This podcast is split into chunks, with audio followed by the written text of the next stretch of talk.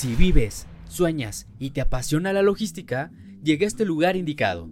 Aquí escucharás de voz de nuestros invitados su trayectoria, anécdotas, consejos y temas de interés relacionado con la logística, en un ambiente relajado y entre amigos. Así que prepárate. Bienvenidos al podcast Platiquemos de Logística.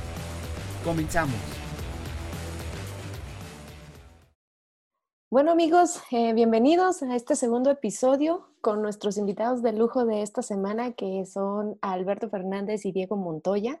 Este, se acordarán que el martes estuvimos platicando un poquito de su trayectoria y el día de hoy vamos a seguir platicando con ellos eh, y el tema justo que vamos a empezar como a platicar es esta diferencia entre trabajar en un freight forwarder versus una naviera, ¿no? Porque a veces creemos que pues estamos en marítimo y en todos lados es exactamente lo mismo, ¿no? Entonces vamos a empezar a, platicar este, a, grandes rasgos, pues cuál es como la diferencia. Eh, vamos a empezar con el mayor, este, Beto, si te parece, ¿no? con el mayor aquí de los tres. Sí, sí, sí. Diego, ¿qué te, qué, ¿qué te ha parecido? ¿Cómo ha sido esta diferencia o cómo lo has encontrado el trabajar entre un forwarder y una naviera? Em, es bien interesante. La verdad es que el cambio es eh, em, totalmente inesperado porque vienes de una forma de trabajar, conoces ciertas cosas y digo, también influye que no, eh, vamos, no tengo toda la experiencia del mundo. Entonces, es aprender, al final es aprender, es bueno porque aprendes de dos puntos de vista completamente diferentes, ¿no? De, por uno eres el cliente y el proveedor del cliente, y en el otro eres proveedor, o proveedor o proveedor, ¿no? No hay de otro. Entonces, eh, e, esa, hacer esa diferencia es muy interesante, aprendes muchísimo, muchísimo tecnicismo, o sea, ya te metes al marítimo 100%, ¿no? O sea, desde las partes del buque, este, el dragado de los puertos, es ya muchísima, eh, muchísimo tecnicismo, pero a la vez, pues ya estás especializado 100% en, en una rama, ¿no? En, una, en un método de transporte. Em, y, ya, definitivamente algo que es el parteaguas de todo es los servicios adicionales. Un forwarder da todos los servicios adicionales, em, que es lo que lo hace fuerte, y una naviera se especializa en el, en el, solamente en el tramo marítimo. Creo que nos vamos a encontrar en un futuro muy cercano eh, así como van las cosas, eh, la logística como, como tal, de un eh, logística completa, de puerta a puerta, es la tirada de, tanto forwarders como navieras, ¿no? O sea, en algún punto nos vamos a encontrar, pero bueno, ahorita sí es esa diferencia que el cliente pues o busca una sola, un solo punto de contacto o hacer sus propias negociaciones. Perfecto. Beto, ¿tú qué opinas? Mm, sí, igual, o sea, trabajando de un forwarder en un cambio de la naviera, siendo forwarder tienes, pues, por no decir, porque es obvio, no se tiene el conocimiento total de ningún, de, en ningún lado, no tienes el conocimiento total. Cada día aprendes de temas nuevos. Pero en el forwarder tenías o tienes esa oportunidad de aprender un poquito de un tema de aduanas, un tema de terrestre, eh, más como KN también tenías oportunidad de algo de tipo de contract logistics, aunque no sabías todo lo que involucras, pero qué poder ofrecer, contactos, en fin. El cambio a naviera también, como dice Diego, ya te especificas en un modo de servicio, te vas ya a lo que es en sí una naviera, o sea, total. El dragado, eh, eh, grúas en puertos, cuántas grúas pueden, o qué oportunidad tiene tal puerto. Inclusive también escuchas, no sé, a cuántos nudos va tal buque, fechas de arribo, de zarpe. Entonces, sí, sí es muy, muy, muy interesante, súper padre. Eh, pero concuerdo, eh, ya teniendo, pues, y veníamos de un lado de ver temas marítimos solamente, ya enfocarte a lo que es la esencia del naviera, eh, pues es aprender, aprender, aprender temas nuevos cada día. Y concuerdo, en algún punto la logística está en tan constante desarrollo e innovaciones que no va a haber mucha diferencia en lo que es un forwarder a una naviera. Entonces, en algún momento de, la evolución de todos los servicios marítimos y logísticos, vamos a tener ahí un punto de intersección ambos. Yo creo que sí también. Cada vez estamos cambiando más. Y, y, por ejemplo, ¿para qué, ¿para qué le sirve saber esto del dragado y por esto de los nudos, a cómo va el barco y todo eso? ¿Como para qué le sirve saber todo esto? como para saber si vamos a llegar en tiempo o no. Correcto. Muchas veces también eh, tenemos que hacer nuestras proyecciones en números. ¿Cuántos TEUs van a...? Va? Yo, bueno, hablando del tema de importación, por, por un ejemplo, ¿cuántos TEUs vamos a cerrar del mes de julio? Entonces, tenemos próximo un arribo de un buque el 31 de julio. Ven si incrementan los nudos de velocidad para que en efecto arribe y descargue el 31 o si no pasa el mes siguiente. Entonces, también es mucho de ese tecnicismo ya enfocado al ramo naviero total.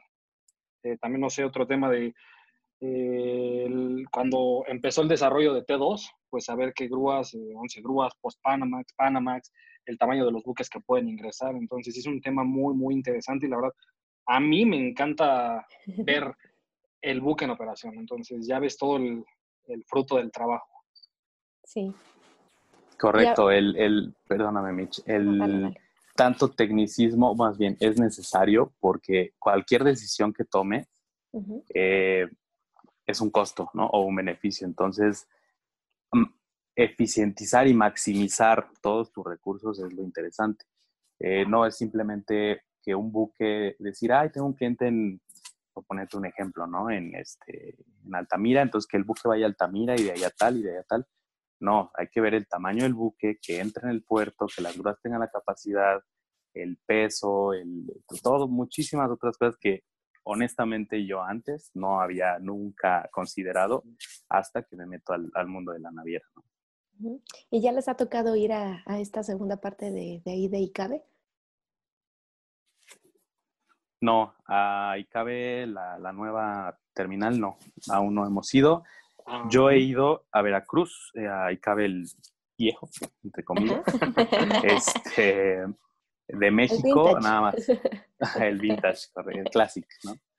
Em, Manzanillo y eh, afortunadamente y diferente, Santos, Brasil.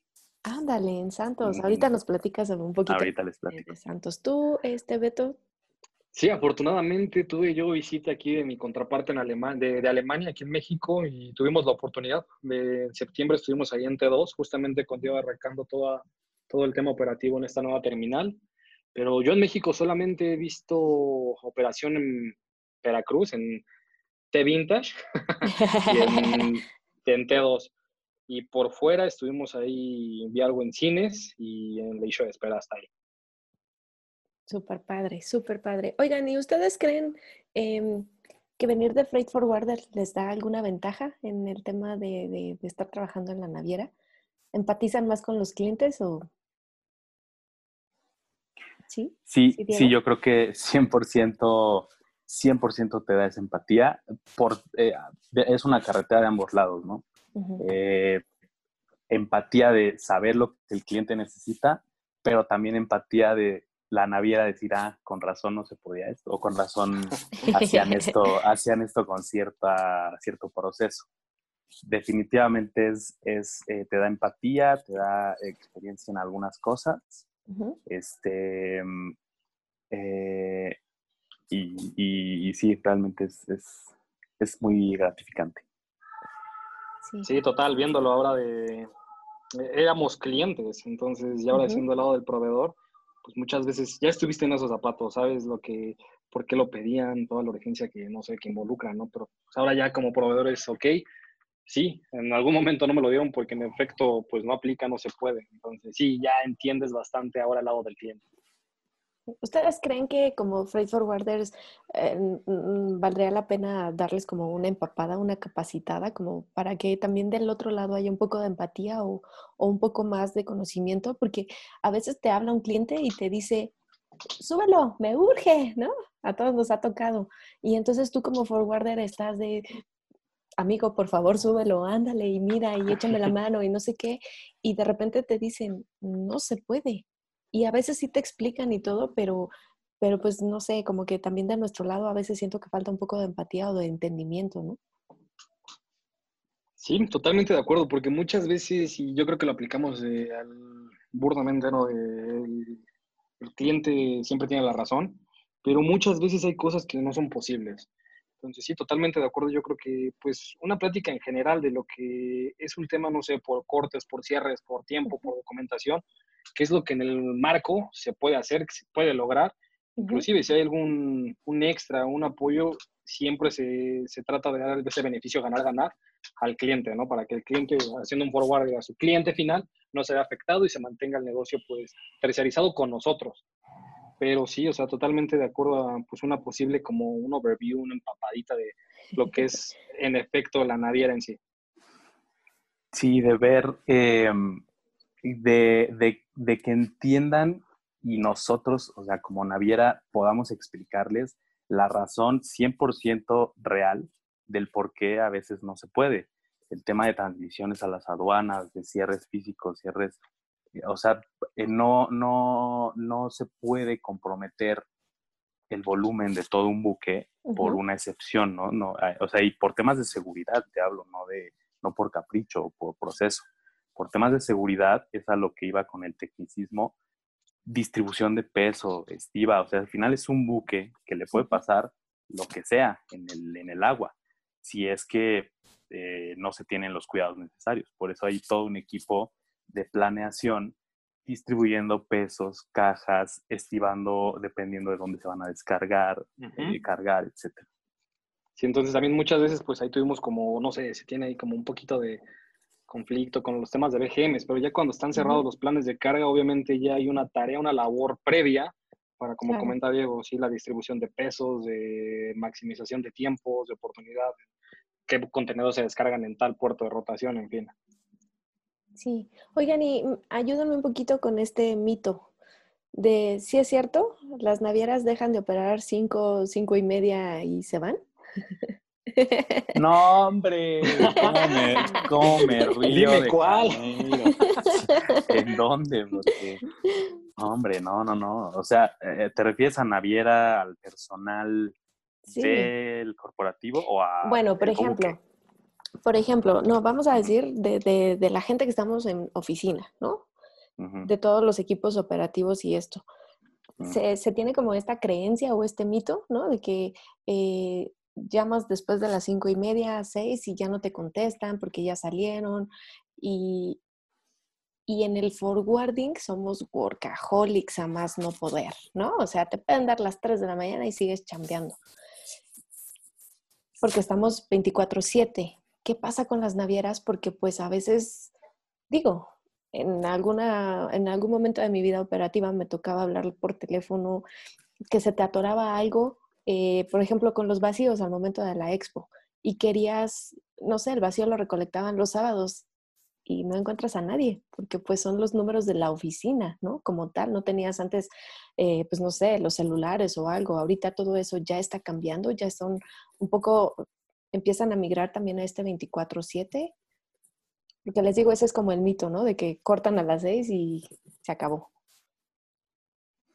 Creo que em, como toda compañía tiene que haber un, un, rango de un rango de tiempo de trabajo, porque como dices, sobre todo en logística, si te sigues, te sigues y podríamos estar 24/7 sobre todo porque el buque opera, bueno, la terminal opera todo el tiempo, los buques llegan en ciertas ventanas, no es que se detenga por, por, horario, pero creo que depende mucho del em, criterio de la naviera por, por lo mismo, porque si no sería excesivo, o sea, de verdad no, no terminarían.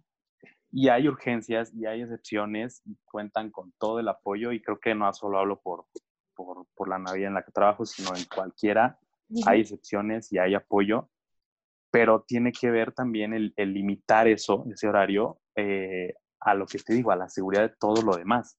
Porque em, si yo sé, yo no me puedo comprometer a que voy a ir por un contenedor a X hora con una hora de anticipación, dos horas de anticipación, porque si no lo encuentro, tú me vas a decir, tú me dijiste que lo conseguías, no manches. Y yo, entonces sí iba a ser lo posible, pero, no, se, puede, no se puede. Entonces es ese, y lamentablemente pasa. No todos, hay quien lo entiende y hay quien se le, sí, corrió con la suerte y se le consigue, o lo que sea que sea el caso, pero cuando no, pues no se vale echar culpa, simplemente es un, se hizo lo que se pudo, a la próxima, eh, te aseguro, darle opción. Eso es, eso es la, la eh, el parte agua. No se puede esto, pero tengo esta opción. Y ese es un, un servicio que creo que diferencia eh, el buen servicio o el mejor servicio de unas contra otras.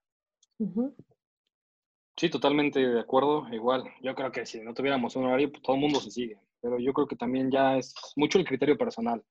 Eh, diferenciar lo que es urgente a lo que en verdad, pues obviamente le puedes, por no decirlo así, eh, enfocar una prioridad mayor.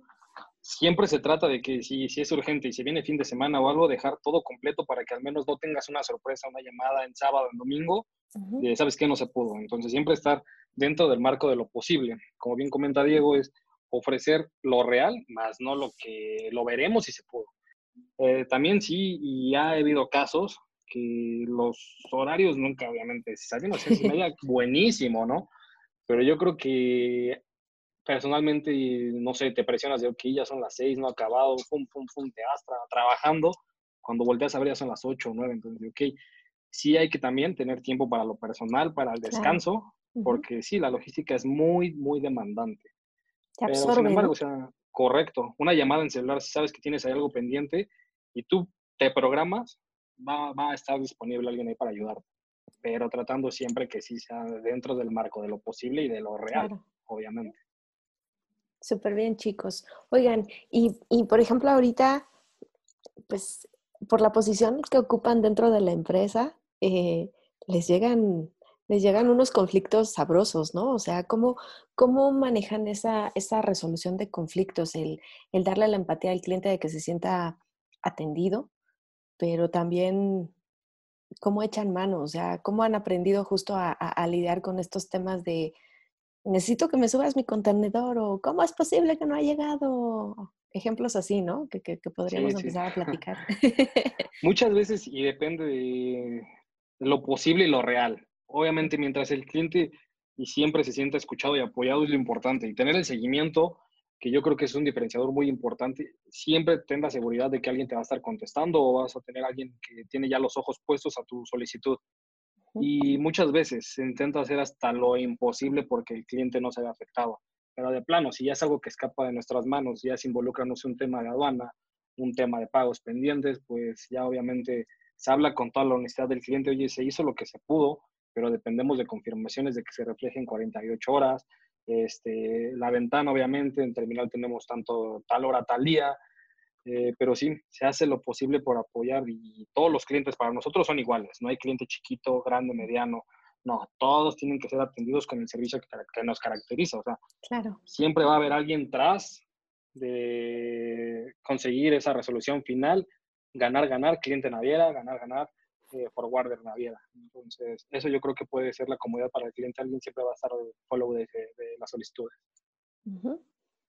Yo creo que siempre es eh, tratar a la gente como quieres que te traten, ¿no? Como, como cliente en algún momento.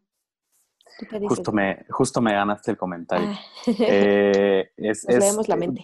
algunas veces, este, eh, por el, lo mismo de que es mucho, mucha operación, los, muchos clientes, etcétera, se puede llegar a perder un poquito de sensibilidad. Entonces creo que, eh, y lo que al menos trato de hacer eh, en, los, en mis casos y con el equipo es esa sensibilidad. O sea, no es lo mismo, eh, incluso el tono, ¿no? El vocabulario que use, explica la verdad, o sea, lo real, lo que pasó, por qué no o por qué sí, y dale una opción. La opción siempre es agradecida, siempre es, y te lo digo como como también cliente de los puertos o este, también tenemos nuestros proveedores. Entonces, que trata como te gustaría ser tratado, explica la verdad, dale una opción y tú esperas que también el cliente tenga esa, esa empatía, de decir, ok, se hizo lo posible, tenemos esta opción y vamos a resolverlo, estamos en el mismo negocio, al final tú tienes a tu cliente y tú eres mi cliente, entonces tu cliente es mi cliente también. Entonces, eh, vamos a darle una solución, es importante. Sí, súper bien, chicos, súper bien. La verdad es que me encanta. Perdón, perdón, Mitch, mira, a mí me gustaría añadir ahí a lo que comenta Diego, sí, totalmente alineado el tema y la honestidad ante el cliente es súper importante. Porque si nosotros, obviamente, queremos disfrazar algo que no es real, esa vuelta de nieve en algún momento de un problema que se puede evitar platicando con el cliente, poniéndose en su lugar, entendiendo, platicando, a explotar y es, va por un tema chiquito todo lo que se puede generar en demoras, almacenajes, eh, pérdida de flete en falso. Entonces, mientras abre con la verdad y dentro de lo posible, sin problema. Y es lo que se intenta. Y volvemos a lo mismo de algo que platicábamos al principio, ¿no? La honestidad y la confianza es igual a su reputación. Entonces creo que, creo que ahorita justo en la posición en la que están, es muy importante que esa reputación esté como intacta, ¿no cree? 100%. no eres, nadie es monedita de oro, como ah, dicen por ahí, pero, pero tú puedes estar tranquilo y, yo creo que las personas eh, que actúan igual también saben reconocer esa autenticidad. Les decía yo que me, me, me emociona mucho escucharlos porque aunque justamente eh, son, son de la chaviza, son jovencillos, eh, escucharlos dar como este tipo de comentarios se escuchan muy maduros, ¿no? Y, creo que ahí justamente eh, la edad no, no, tiene que estar peleada con esta madurez y con este profesionalismo con el cual ustedes están llevando a cabo sus labores. Entonces, es bien bonito escucharlas, ¿no? Platicando. Muchas gracias. No, a ustedes, niños. Em, quiero que me platiquen un poco de sus experiencias en, estos puertos al momento de viajar. Platicábamos que Diego tuvo la oportunidad de Santos y, y tú, Beto, que tuviste la oportunidad de estar en cines y en, Portugal. Ahí, ¿qué, ¿qué diferencias ven en el puerto? Mi hermana siempre se burla de mí porque es como de, a todos los lugares que vamos quieres ver contenedores, es lo mismo. no entiende esta pasión por los buques, ¿no? Pero ustedes cuéntenme un poquito. ¿Cuál ha sido su experiencia ahí en Santos? Cuéntame, Diego. Pues mira, a mí me metieron un contenedor de aquí de Veracruz. y fui a dar a Santos. No, no, no. Este fue un, afortunadamente fue una experiencia muy padre de ir a, un programa que tiene eh, MSC para, para, ahí le llaman High Potential, eh, eh, compañeros High Potential, que pues es eh, justamente eso, hacer, tratar de, dar unas clases muy, un curso muy específico, muy este, técnico, para que tú te vayas desarrollando y vayas explotando esas habilidades. Em, el caso es que fue en Brasil, fue en Santos, y pues una de las actividades era, la visita al puerto y, este, y subir al buque, ya sabes, todo lo, lo padre que es eh, está en nuestro recorrido, sí, sí, sí, padrísimo. Ver a los, a los marinos, al, es, es, muy padre ver la operación de primera mano. Em, y mejores prácticas es yo creo que lo que a lo que vamos, o sea, es impresionante ver el tamaño también, ¿no? Cuando, cuando vas a un puerto, tienes un puerto más pequeño en México, no todos, pero algunos, eh, ver el tamaño, la capacidad, eh, todo lo que te han contado y vivirlo, ¿no? Eso, es, eso es, lo que, lo que te, a mí, yo me llevo de esas visitas y aprender, o sea, pareces eh, niño chiquito, ¿y esto para qué? ¿Y esto para qué? ¿Esta para No toques el botón rojo. pero sí, este, estar preguntando y aprender todo lo que puedas, porque al final es conocimiento que te va a servir y mejores prácticas que puedes reflejar acá, ¿no? Correcto. Y tú, Beto, cuéntanos tu experiencia de estos dos puertos a los que fuiste, ¿cuál, cuál te impresionó más? Este, en Portugal fue para una junta regional con todo el equipo de, MSC de Mediterráneo y Norte Europa, este, pero estuvimos prácticamente como una visita así por fuerita, ¿no?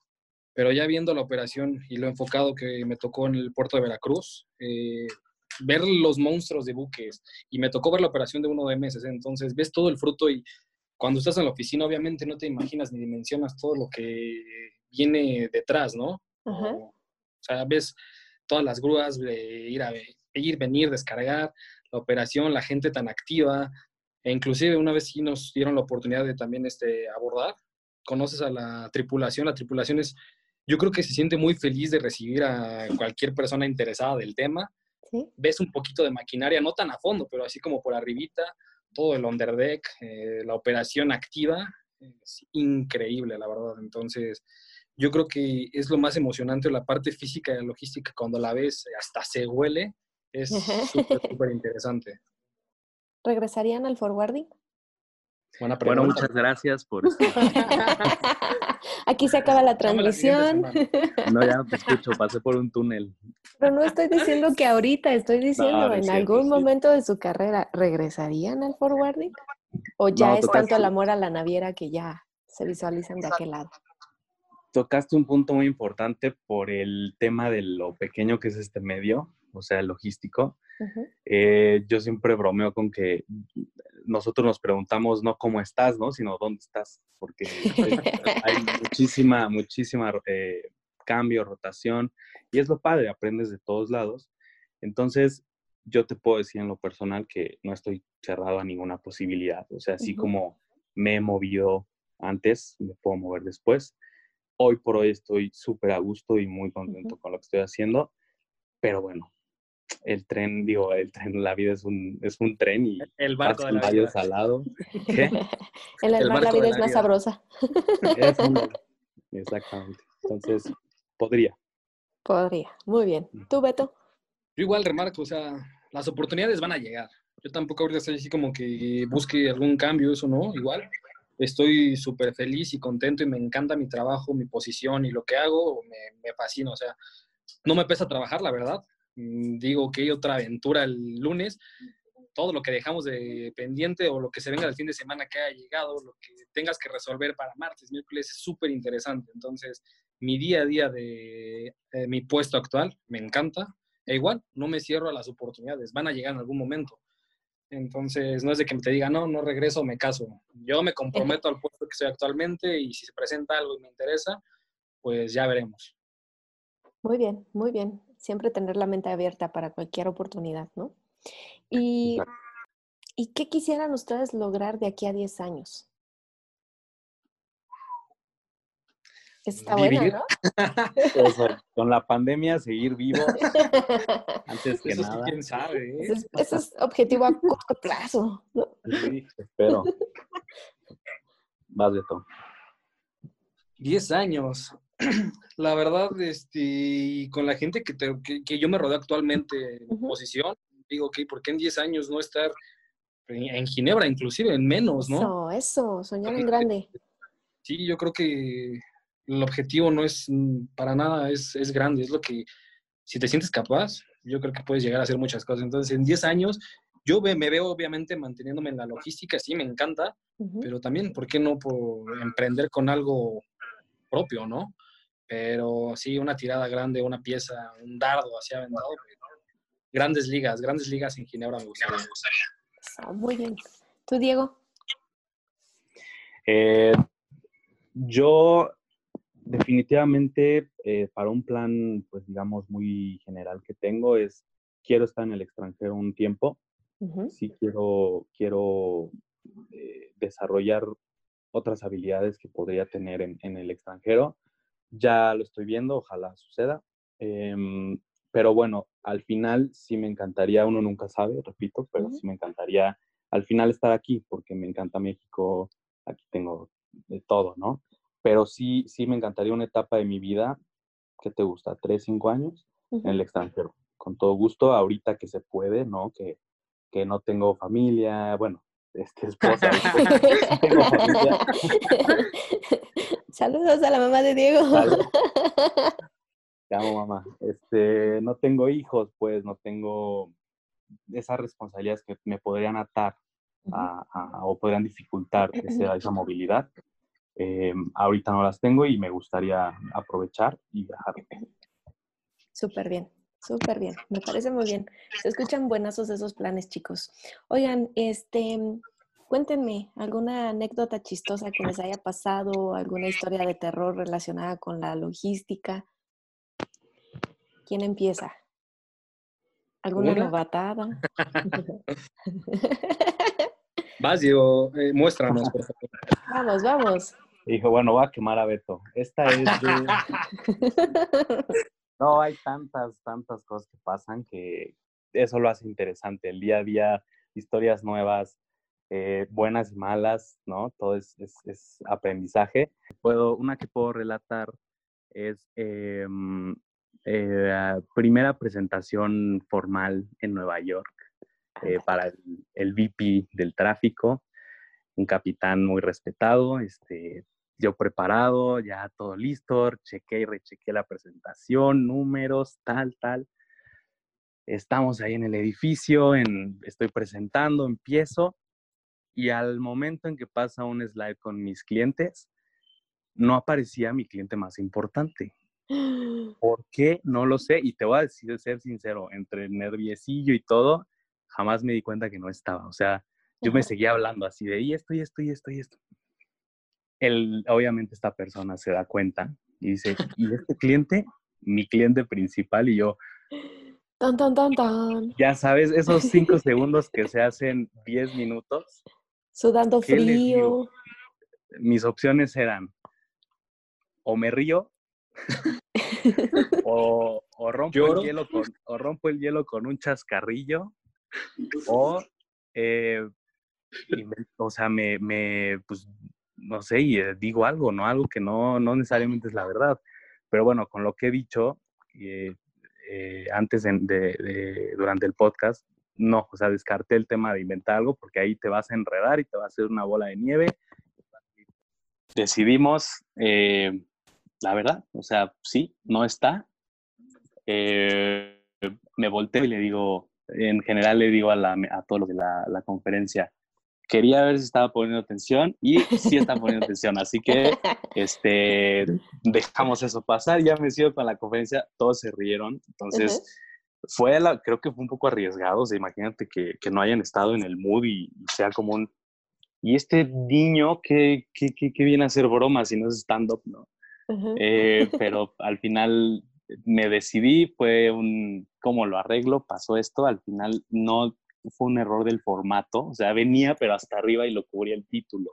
Entonces, hay que aprender también a, esa improvisación, ¿no? Y mientras lo tengas claro y conozcas eh, pues tu, tu, negocio, tu, tu, tu trade, bueno, pues improvisar y, ver cómo lo arreglas. Pero sí fue uno de esos momentos donde me jugué el todo del nada, ¿sabes? O me corren de aquí por chistosito, o lo toman bien y dicen, bueno, pasó, un error y pues, lo aceptó. Ay, qué susto. No, pues sí, muy bien. ¿Y tú, Beto? De terror, chistoso. Bueno, yo tengo dos rapidísimas. La primera, justo mi primer día en MSC. Entonces, ah, fue la verdad muy, muy chistoso. Nunca me avisaron que los primeros días del mes hacen, hacemos un town hall. Entonces llego, llegué temprano de suerte, porque siempre son a las 8. y con tal, empieza la presentación y me habla el señor Enríquez, ¿no? De, bueno, tenemos un buen integrante. Yo no sabía ni qué decir. Entonces fue así como un enfrente de todos. Todo, tu debut en sociedad. Sí, y mi primer día y sin aviso, ¿eh? Entonces, pues, ¿qué digo? ¿Qué hago? Bueno, no, muchas gracias, ta, ta, ta. En esencia, yo no sabía ni por qué era la reunión. Entonces, ok, termino con mi maravilloso speech y termino con un gracias por venir.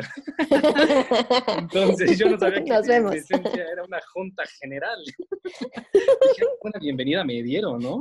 Pero no. Fue mi debut, entonces obviamente todo el mundo se rió. Pero bueno, ahí no, pues gracias a este ti por invitarnos. qué bueno que se tomaron el tiempo por bajar, ya pueden regresar a sus lugares. Pero bueno, ese fue mi debut. Y yo creo que de pesadilla, em, algo muy similar a lo de Diego, igual con una junta regional, mi primera seis meses no tenía ni mucha idea de quiénes eran mis clientes, todo. me la pasé, yo creo que preparando mi presentación un poquito más de mes y medio. Llevaba mi Biblia de impresiones, ¿no? Para hablar de puertos, de tal, de todo. Llegué, la, mi primera presentación era el jueves, yo llegué un miércoles en la mañana, ya este hotel, todo hospedaje, teníamos una cena con todo el equipo y de suerte, mi, no sé, de suerte o de mala suerte, yo quería pues obviamente conocer y platicar un poquito con mi liner, ¿no? De Ginebra. Pues tómala, no llegó ese día. Entonces dije, uy, yo quería como que romper un poquito el hielo, no sé ni cómo me espera, no lo conozco, no sé qué vaya a pasar. Y bueno, este, primera de presentación, tuvo ahí unos temas eh, internos, con tal de que llegó justo a la mitad del primer día de presentaciones antes de que yo fuera a exponer. Entonces no tenía ni un hola en, en persona con él. Y pues todo lo contrario, ¿no? Yo llegaba súper nervioso, sudando, en el avión iba leyendo, con tal de que, ok, rápido, rápido, números, eh, ¿qué piensas? Y tal, tal, tal. Yo iba tan estructurado, la verdad, que prácticamente no fue ni de presentación de ¿y tú qué piensas? y tus números y tal. Dije, me movió toda la idea que llevaba tan amada. Dije, no, creo que me fue pésimo. Pues con tal, como me iban saltando los latigazos, pues yo los intentaba estar respondiendo. Pues ya dije, ok, este pues, día difícil, yo por quererme ver tan cuadrado, creo que no era así el tema. Y aprendí. El chiste es hablar lo que tú sabes es, no necesitas una presentación. Si todo lo que vas a decir, todo el mundo lo entiende, es honesto, es la verdad, son números reales, nada ficticio, con eso es más que suficiente. Entonces, al siguiente día ya un poquito más relax. Eh, ya fluiste. Intenté, exacto, eh, hablé con él y dije, perdóname, pues era mi primer día, no te conocía, no te preocupes, a todos nos pasa, así tal cual. Mi primer día yo me moría de miedo. dije, ah, pues fue lo mismo que me pasó, porque no sabía, le dije honestamente, no sabía ni cómo era, no sé si eras de 60, 70 años y pues, eres más, mucho más joven de lo que imaginaba. Y mi estrategia al segundo día de mi presentaciones, ya me hice amigos de Italia, de España, de Croacia, ya como para que la reunión será fuera... cierto. Exacto, ya, ya, que fluyera. y la verdad, la presentación no la pelamos tanto y era como una plática. Eso el profesional, el profesional. Sí, sí, sí. Eso, lo va a contar. y ese día se cerró. Ah, ese día vieron lo que era MSC México, ¿eh? Nada, en verdad, yo dije, no, no, no. Entonces, yo me imaginaba de, no, monstruos que te van a atacar, te van a decir, pero no, ¿eh? Al contrario, te sientes tan, tan bien recibido y todo el mundo te apoya y tus liners y toda la gente ves que, pues, somos todos somos iguales, entonces solamente son los puestos, pero la verdad te apoyan bastante y ya, contarle que la comunicación que hemos hecho es prácticamente, pues, no es ni de jefe a empleado, es como de amigo a amigo, la verdad. Entonces, esas fueron mis historias. Qué padre. Y qué nervios ha de haber sido eso. Sí, sí, sí. ¿No? Pero bueno, chicos, pues nos estamos acercando ya al final del programa. Eh, pero antes de cerrar, me gustaría justo eh, ver si nos pueden compartir algún consejo. Algún consejo para todos estos chicos que están estudiando negocios, relaciones comerciales y que van a salir de la escuela. ¿Qué les podrían aconsejar? ¿Qué les hubiera gustado que les dijeran a ustedes cuando, cuando venían saliendo? Cuéntenos. Diego. Em, em, mira, ¿qué tanto puedo dar consejos yo, no? Teniendo 28 años. ¿eh? Sí, oye. 28 eh, pareciendo de, de, 35. De 35. No, este, creo que em, al final les diría, porque he estado en esas situaciones, se van a presentar eh, vías con dos direcciones, derecha o izquierda, y a veces nos dejamos llevar, puede ser por el rango, puede ser por, la, por el dinero, puede ser, no sé, por algunos otros factores más eh, superficiales, que en realidad es lo que a ti te gusta y a dónde quieres llegar. Entonces, creo que un consejo para, para los que se vayan a encontrar, porque se van a encontrar con estas situaciones, es si evalúen muy bien, obviamente, las, las oportunidades que hay, tómenlas, o sea, aviéntense, están en edad, están en, no tienen nada que perder, están para aprender. Y si en oportunidades igual, en, en X y Y es igual las circunstancias, entonces guíense mucho con su convicción, qué quieres hacer, qué te hace feliz, ¿no? Esto lo, lo haces dos tercios de tu vida, bueno, entonces hazlo feliz, qué te hace feliz, qué te llena, y con eso nunca te vas a arrepentir de, de tomar una decisión. Mm, qué bonito consejo. Veo lágrimas, veo lágrimas. Este, yo igual, y creo que lo puedo aplicar a, a, mi caso en personal. Cuando se me presentó esa, esa oportunidad, pues yo tenía 26 años. O sea, ahorita ya estoy a punto de cumplir 28, pero fue de... Es un gran reto. Tengo el tiempo necesario. Tengo que enfocar, dedicar todo. O sea, eh, ok, vamos a arriesgarnos y le repito, no risk, no fun. Entonces, ok, tengo 26, me puedo matar un año dando mi mayor esfuerzo. Si no lo logré, pues ya aprendí. O sea, no voy a perder nada. Tengo el resto de la vida para intentar enmendar algún error que haya, haya este pasado. Pero como consejo es, si quieres logística, es dedicación, dedicación. Este, y pues no tomarte nada personal. La verdad. Entonces, mucha gente yo creo que reciben un, un mal no o algo. Toda la gente en la logística tenemos un estrés, yo creo que pues a un, un nivel muy alto. No nos somos nada personal porque pues es nada más crear conflictos donde la verdad no deben ni de aplicar.